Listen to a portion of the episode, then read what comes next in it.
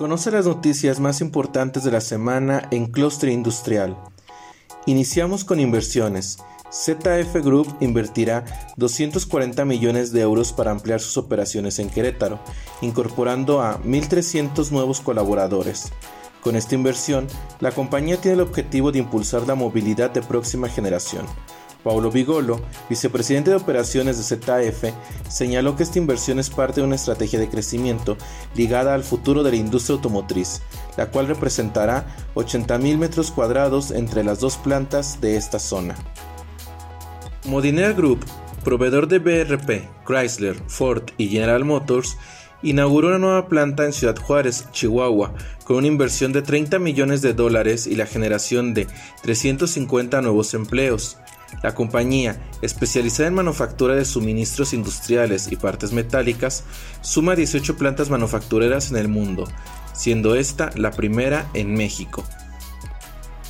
Nagarro, empresa global especializada en tecnologías de la información y en ingeniería digital, invertirá 10 millones de dólares para ampliar su presencia en Nuevo León, creando 500 nuevos empleos especializados. También, en Nuevo León, Andrés Manuel López Obrador, presidente de México, dijo que la entidad no tiene las condiciones hídricas para que Tesla se instale, explicando que buscará que la nueva planta se ubique en el sur del país. Hasta el momento no ha habido mayor información con respecto a sus comentarios. Yetur, marca automotriz china, llega a México buscando posicionarse en el mercado de la sub la automotriz tendrá la apertura de 30 distribuidoras en distintos puntos del país y planea vender 20.000 unidades en 2023.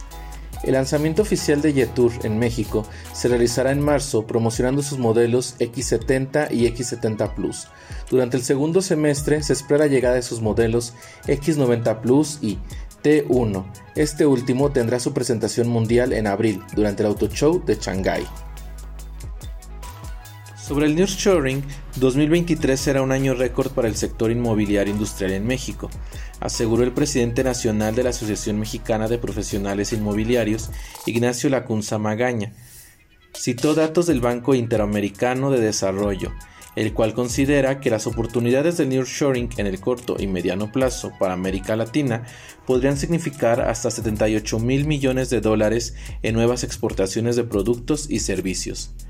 De ese total, dijo, México estaría llevándose alrededor de 75 mil millones de dólares, lo que sin lugar a dudas perfila al país como uno de los mayores beneficiarios de la región.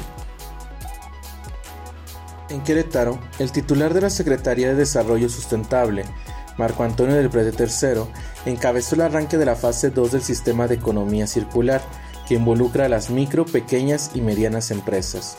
El funcionario estatal dio a conocer que hasta el momento se cuenta con la participación de 154 empresas y 20 instituciones. Se ha capacitado un total de 370 personas, quienes han generado 177 iniciativas y 15 mecanismos de economía circular. Como resultado, se han generado ahorros por 378 millones de pesos, la reducción de 118 mil toneladas de materiales industriales, lo que representa 41.000 toneladas de CO2.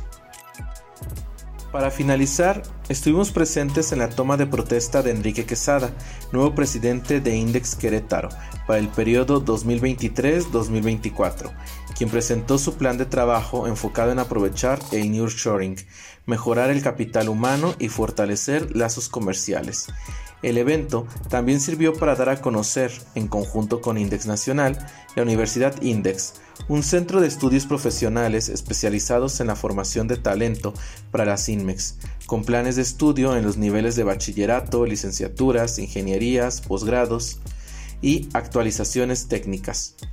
Enrique Quesada aprovechó para convocar a todas las organizaciones para fortalecer a las industrias manufactureras de exportación. Si deseas conocer estas y otras noticias, síguenos en redes sociales como Clustre Industrial.